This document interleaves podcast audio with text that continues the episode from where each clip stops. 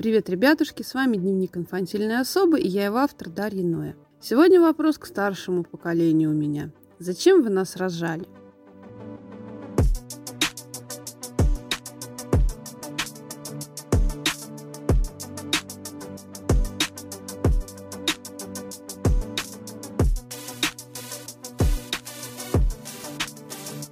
Я дитё 90-х.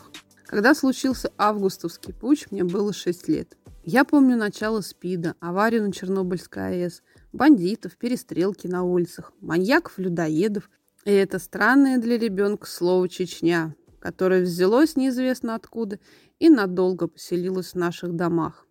Помню я и экономическую реформу, после которой страну наводнили сотни импортных товаров, о которых наши родители и мечтать даже не могли. Сникерсы, жвачка Турбо, сухой напиток Зука, китайские платья, Дэнди и Сеги. Обилие товаров заполнило нашу жизнь, но для полного счастья не хватало одного – денег. Я до сих пор не могу понять, как можно было решиться родить ребенка в столь неспокойное время, когда не только у тебя все нехорошо, в стране все не в порядке. Вы можете возразить, что наши родители не знали, что случится после 91 -го года. Но разве в 80-х было все так хорошо? Разве не было километровых очередей за жизненно важными продуктами? Меня до сих пор бросает в дрожь, когда я вижу пустые стеллажи в продуктовом магазине, хотя прошло уже много-много лет.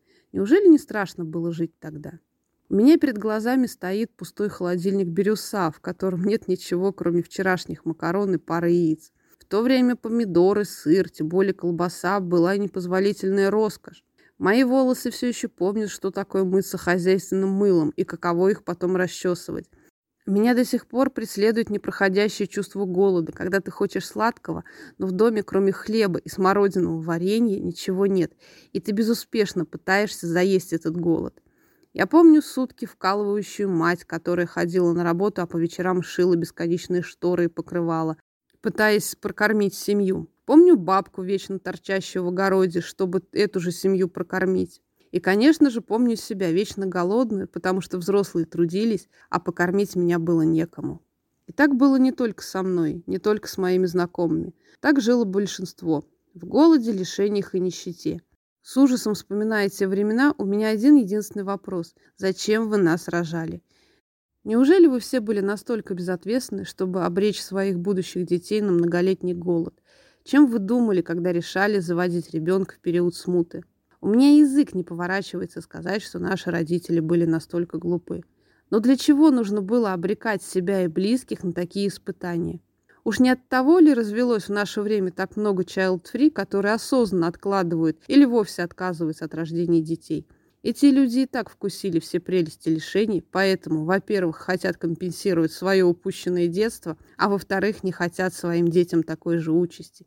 Не даст Бог лужайку вашей зайке.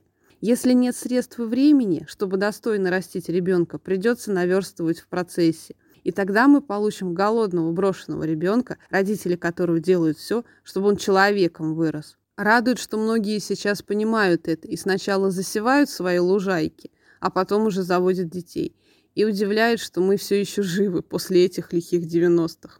Вот такие вот дела. А с вами был Дневник инфантильной особы и я его автор Дарья Ноя.